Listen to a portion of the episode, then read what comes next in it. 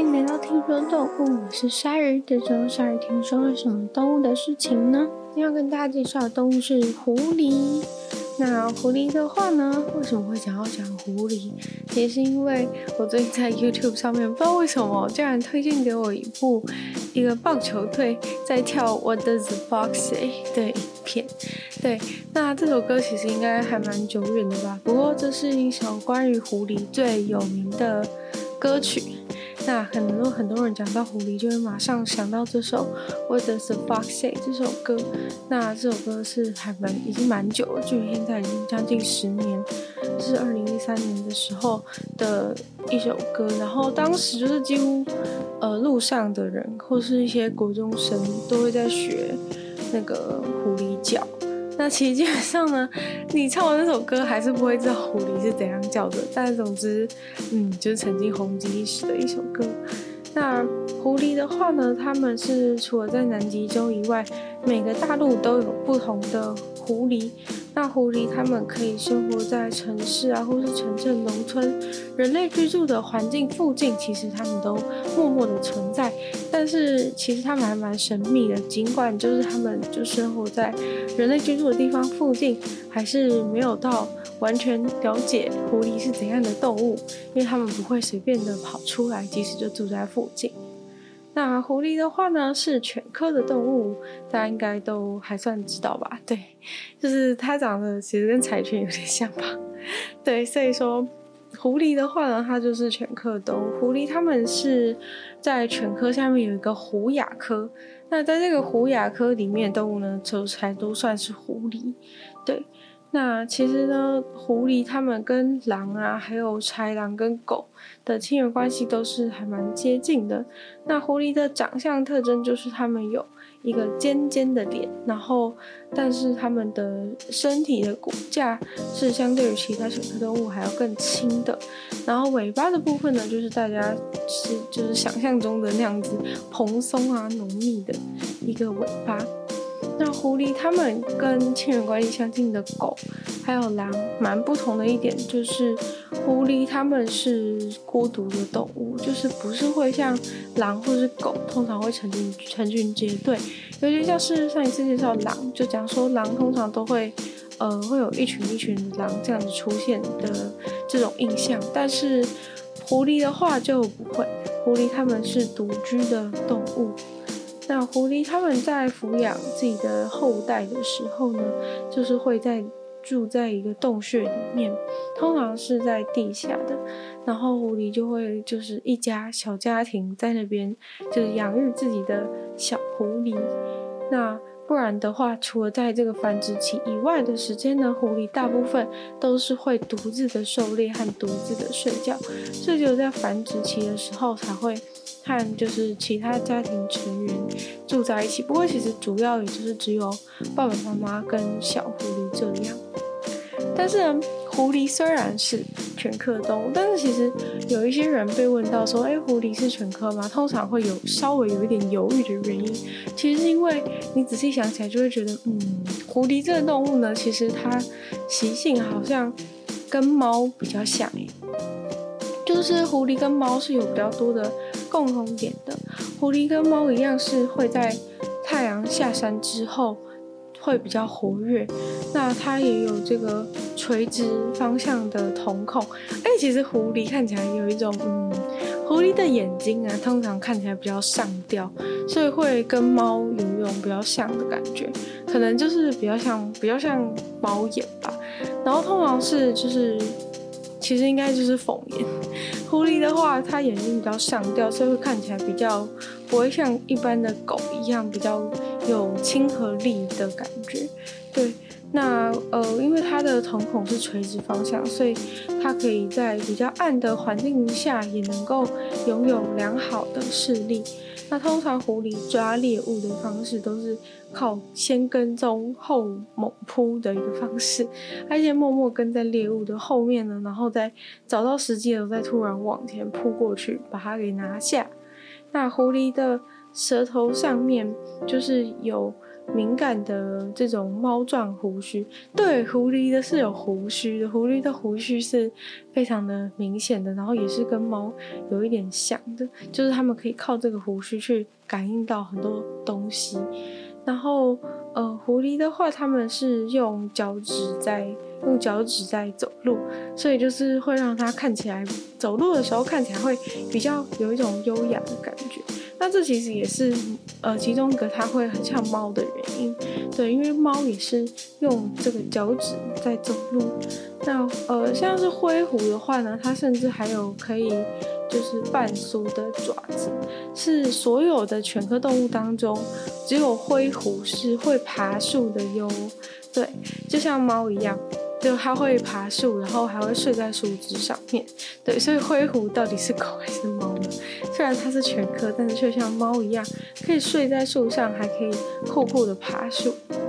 那刚刚讲说犬科下面的狐科，呃，狐亚科中里面的这些动物才算是真正的狐狸，但其实还是有其他的。呃，伪狐狸就是可能有那种长得像狐狸，但却不是被分在狐亚科的动物。那真正的狐亚科动物其实只有十二种是真正的狐狸。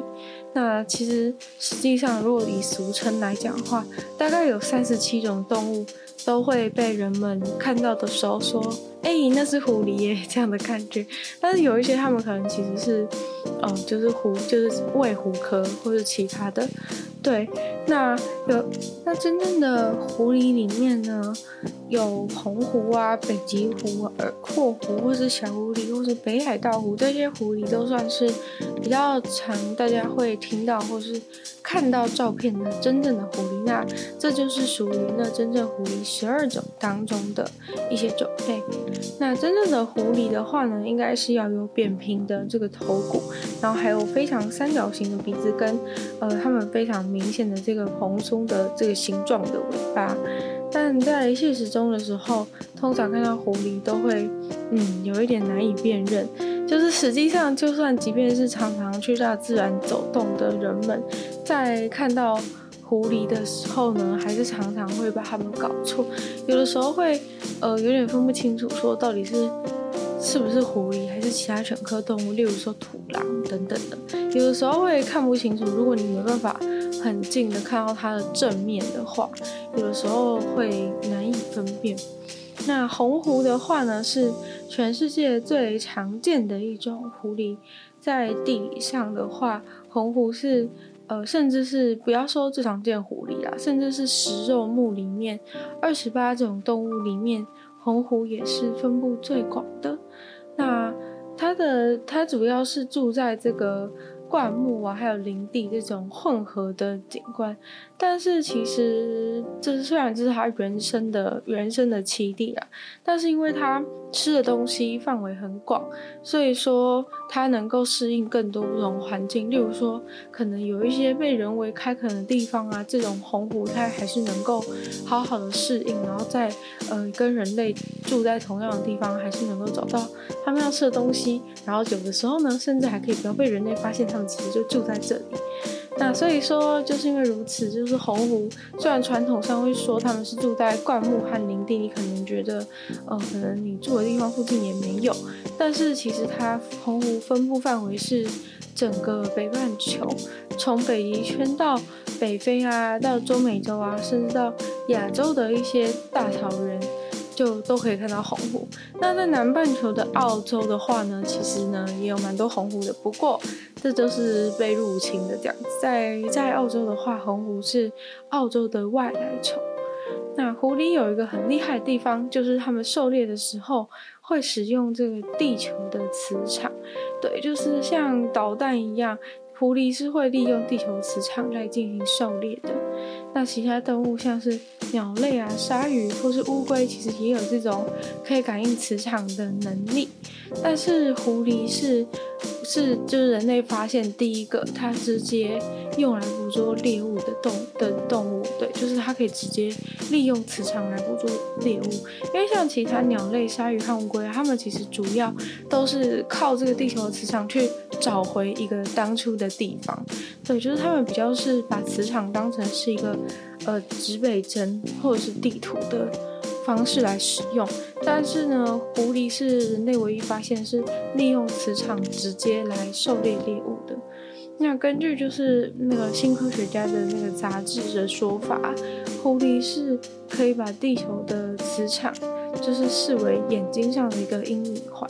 所以说很像是他眼睛上，很像是他戴了一个看得到磁场的隐形眼镜那种感觉。所以说他在平常在走路啊，比如说他在移动的时候，就是他的这个眼睛上的阴影环就会变暗。例如说他往往磁磁北极移动的时候，眼睛上面就会变暗。然后呢，当他发现呢，这个阴影跟猎物的声音感受上感受上好像连成两点一线的时候，他就知道说，哦，原来就是这个我要找的猎物，它就在这个方向。所以说，这真的非常的厉害。就是他除了就是听觉非常灵敏嘛，他马上就听到说，哎，狐那个。动物，我想要找的动物好像是在可能我现在站的，我现在站的左边的感觉。那他可能就把头这样子转过去，那他眼睛上面这个阴影环呢，就是这个可以看到，可以看到磁，看到这个地磁的隐形眼镜转过去的时候，刚好磁北极是跟他猎物声音方向在一样的话，就代表说，哎，没错，对了，方向就是在这一边。对，那这样的话，他就可以马上知道说要怎么样去找到这只猎物，然后这时候狐狸它就会直接，嗯、开始往那个方向移动，然后跟踪它，然后再突袭它。对，非常的酷。狐狸狩猎的那个过程是太精密了吧，简直就是，简直就是科技达人。对，就是直接就是那种未来世界影片里面不是都会有那种神秘的隐形镜吗？就是抱歉哦，狐狸已经有了。虽然说那不是隐形镜啊，但是。它眼睛上就是有这样子一个阴影环的构造。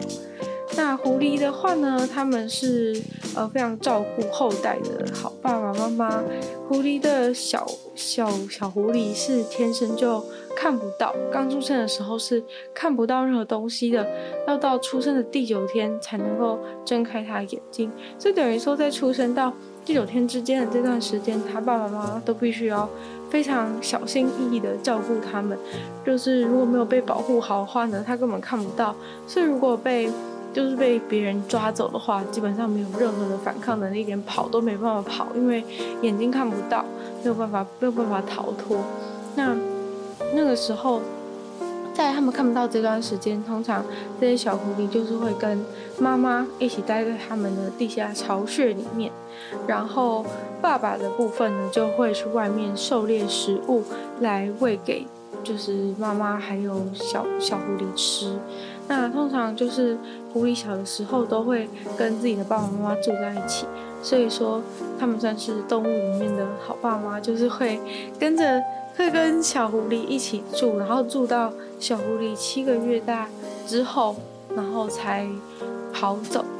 那有的时候呢，就是狐狸妈妈会就是竭尽全力的去保护他们的小狐狸。像有一次在英国就被目击到一件事情是，有一只小狐狸它被铁丝网困在里面两个星期，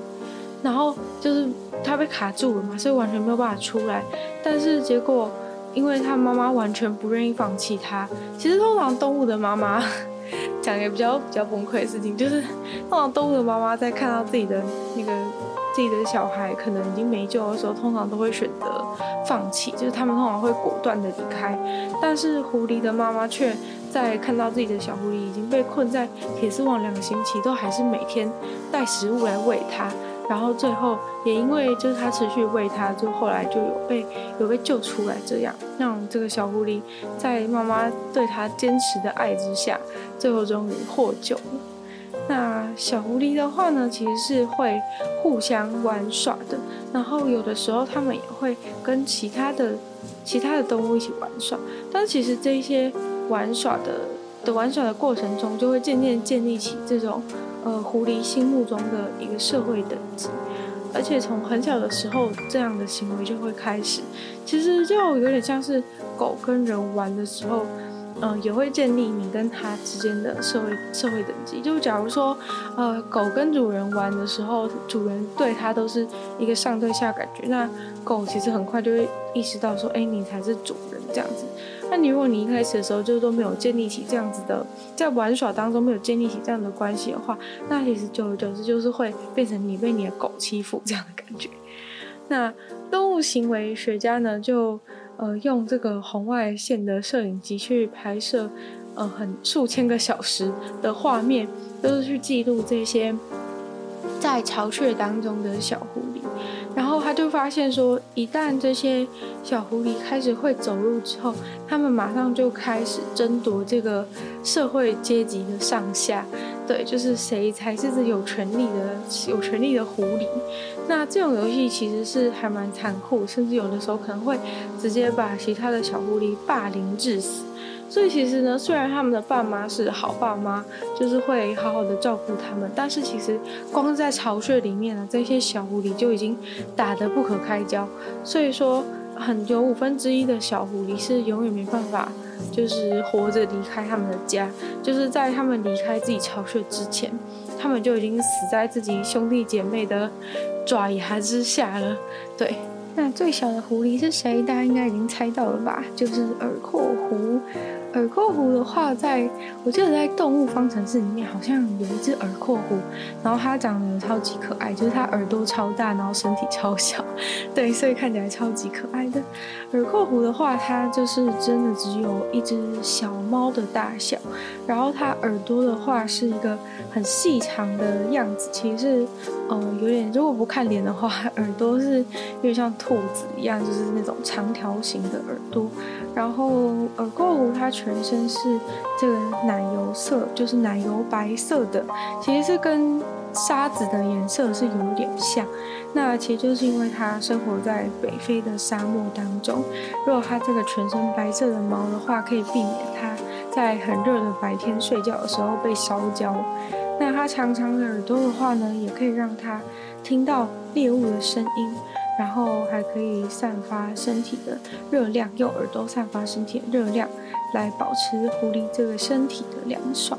那它的爪子上面的话呢，其实是覆盖着毛皮，这样子狐狸它在呃这个很烫的沙子上面走的话，也不会被烫到，就很像是呃它手手上穿着雪鞋一样，对，就不会被烫到，不是直接用它的肉垫去走，去走那个烫烫的沙子。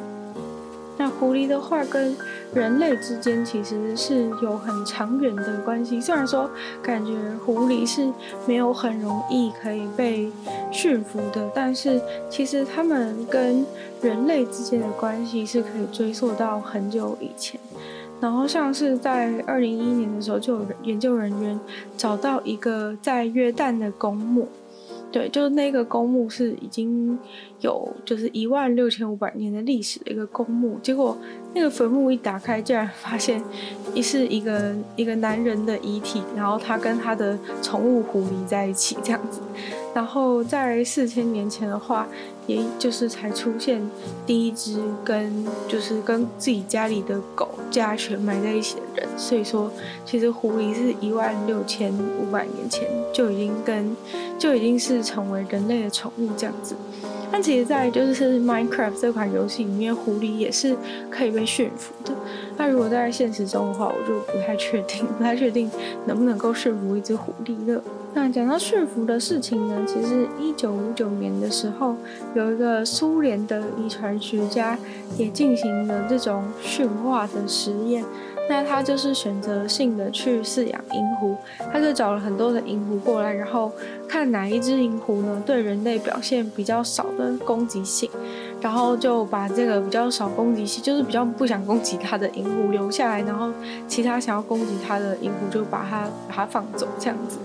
然后结果后来他就这样子培养了十代，结果他就发现这些比较没有攻击性的狐狸呢，渐渐的开始会就是去寻找，会去寻找人在哪里呀、啊，然后会舔人类的手，然后对人类对人类叫，然后还有就是对人类摇尾巴这样子，然后他们的这个毛色上面呢，竟然出现了白点，然后耳朵也不像野外的狐狸那样子那么的。就是坚挺，就外面的狐狸一看，然后会觉得说，哦，它的眼、它的耳朵是好像尖尖的，然后就算它耳朵是比较偏圆形的，也是很很矗立的这样子的方式，就是站在那边的耳朵，就被人类养了之后，就是这个被它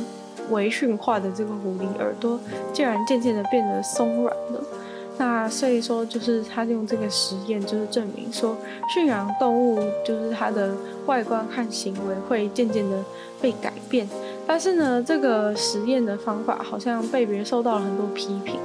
然后就后来就没有再继续这样，继续这样下去。但是那个研究后来就转而深入的去了解，说选择性育种是怎么样影响呢？影响了就是驯化动物的方式。那。虽然说呢，野生动物真的是不应该把它当成是宠物，有可能是会对自己造成很大伤害。因为，呃，要讲说你去外面，然后找一只狐狸直接把它驯化，应该是不太可能的。就是除非你像刚刚讲的实验当中，是经过了很多代，经过了十代，这个狐狸才会开始就是发发生，就是像是狗一样的这种行为表现。那但是驯养的狐狸其实是。真的存在的，那很有可能就是跟刚刚的实验，就是有其他的人用刚刚实验的方法，就是这样子一代一代的去挑选，去选择性育种，去选出那一些比较不会攻击人的狐狸。那所以说这样子的话，这狐狸就是有可能是被驯服的。那驯服的狐狸就是跟没驯服的是不完全不同的，因为没驯驯服的狐狸它是会学会容忍人类的存在，但是你在野生随便抓的狐狸，就算你给它东西吃啊，然后训练它还怎么样，它还是其实不会真的把你完全放在眼里。就是要真的驯服过的狐狸才有办法，就是容忍人类的存在，然后从出生就被培养成是一个温顺的小动物这样子。但宠物宠物狐狸，就是你可不可以养狐狸这件事情，是跟你住在哪里有关。有一些地方是可以允许你养被驯化过的狐狸。但是如果你在外面随便抓一只狐狸的话，这样还是不行的，因为它们是野生动物，不能随便拿来养这样子。那狐狸的毛色其实非常的丰富，例如说就是北极狐，有的是蓝色蓝色变体，有些是白色的变体。那它们的这个毛色啊，其实是会随着季节来改变的。然后白色的这种的话，通常夏天会比较接近棕色或灰色。然后等到它们发现地面的雪变成是白色的时候，它们的毛也会感应到，然后然后就会把毛也变成白色。那如果是蓝色的这一种的话呢，全年就是都会是这个深灰色跟棕色的。那即使是被称为是红狐的红狐，其实也不是，就是都是红色的这样子。红狐的颜色其实也有银色的，然后有黑色的。也有橘色，然后有一些是综合色的，就是身体上可能会有黑色，有橙色，有红色的感觉这样子。那这些颜色的变化通常是自然发生的，但是如果是被人类饲养的驯养狐狸的话呢，他们就会去把这些狐狸的毛色努力的培养成各种人类喜欢的不同的图案，甚至是有一些狐狸被叫做什么大理石狐狸啊，然后或者是背部有一些。斑块的红色斑块的，然后还有什么粉红色香槟狐狸之类的各种奇怪颜色的狐狸，都有被人类培养出来这样。那还有一件很有趣的事情，关于狐狸的，是在一九六零年代的时候，就是瑞士的狐狸就是染上了这个狂犬病，然后所以狐狸他们就是互相。互相传染之外，他们去咬到动咬到人类的话，就假如说有会狐狸，他们去咬伤人类，这样子的话就会把这个狂犬病传给人嘛。然后所以就是还蛮致命的，就是被视为是一场公共卫生的危机。所以说那时候瑞士的政府就想说要怎么办，要让这些狐狸去接这种狂犬病疫苗，但是因为。你真的很困难，又不是像家里的狗，是人就是抱去抱去那个兽医那边给他打狂犬病疫苗，所以人工对这些狐狸接种疫苗是很困难的，所以呢，取而代之，他们就开始就是把那个就是接种，他们先把那个鸡的头，然后把那个鸡的头打疫苗。然后把它们扔到一些狐狸会出现的地方，结果把狐狸把那些那些就是鸡头吃掉之后呢，他们就就可以得到这个可以得到这个狂犬病疫苗，因为他把这个疫苗的部分吃下去了。对，所以说就是在某个地方的时候，就他们就开始就是把这个鸡头直接像下雨一样就这样倒下去。然后让狐狸全部去吃，然后所以后来呢，就是在这个鸡头大雨之后，这些这些狐狸的狂犬病就渐渐的消失了。然后他们也发现，就是这个疫苗就是原来这么的有效。然后另外还发明还发现一件事，就是说原来狐狸真的那么爱吃，那么爱吃鸡肉。还有他们跳跃的能力也非常的高强，可以爬上栅栏，然后爬上屋顶。基本上飞檐走壁是跟猫的能力差不多的。而且呢，就是它除了就是动作很敏捷之外，它的耐力也非常的高。像是曾经就有一只北极狐，它从在三个月之内就从挪威直接走到加拿大，那是四千多公里的一个距离，它就这样子走走走走走就走了过去。那狐狸的话呢，就是他们在伦敦，就是发生了一件有点神秘的事情，就是在伦敦呢，这些狐狸竟然有点在自我驯化的感觉，因为伦敦的城市里面其实是有狐狸的，但是呢，他们在这个城市当中就是住久了之后，就是竟然就是有点自己演化成了，就是有点像狗的感觉，就是跟在其他农村出现的同一种狐狸，也是在伦敦附近，然后可能是比较比较乡下的地方，跟那边的狐狸。相比呢，伦敦就是城市内的狐狸，它们的鼻子变得更短，然后大脑变得更小，然后所以就是变得他们在城市当中有一些行为啊，会被别人觉得说，哎，这这是狗嘛？就后来发现怪怪的，好像其他长得像是狐狸耶。但是目前呢，他们还不清楚为什么会发生这件事情。但总之就是，伦敦在城市内的城市内的这些狐狸正在就是自己驯化自己，就是这并不是人类选择性育种的结果，而是可能是他们为了适应就是人类居住环境所造成的结果。可能他们作为一个驯养的动物，在城市里面更容易生存下去。今天的听说动物就到这边结束了，不知道今天介绍的内容是不是有让大家觉得就是这是我所不知道的狐狸的感觉呢？那就再次感谢订阅赞助的会员 Z Z 水染秋生 Alex Lee 黑牡丹毛毛黑人 Jason James 还有大龄男子。那就希望大家如果喜欢听说动物的节目的话呢，也可以多多分享给跟你一样喜欢动物的朋友。那在 Apple Podcast 帮我星星写下评论的话，也对这个节目成长很有帮助。那也可以在任这地方留言给我，或者是也非常欢迎大家去收听我另外两个 podcast，其中一个是女友的纯粹理性批判，也会有时间比较长的主题性内容；另外的话是鲨鱼，会在每周二、十、六跟大家分享一些国际新闻新资讯。那可以在有呃订阅我 YouTube 频道，去追踪我 IG，就希望听说动物可以在每周五跟大家相见。那我们下次见了，拜拜。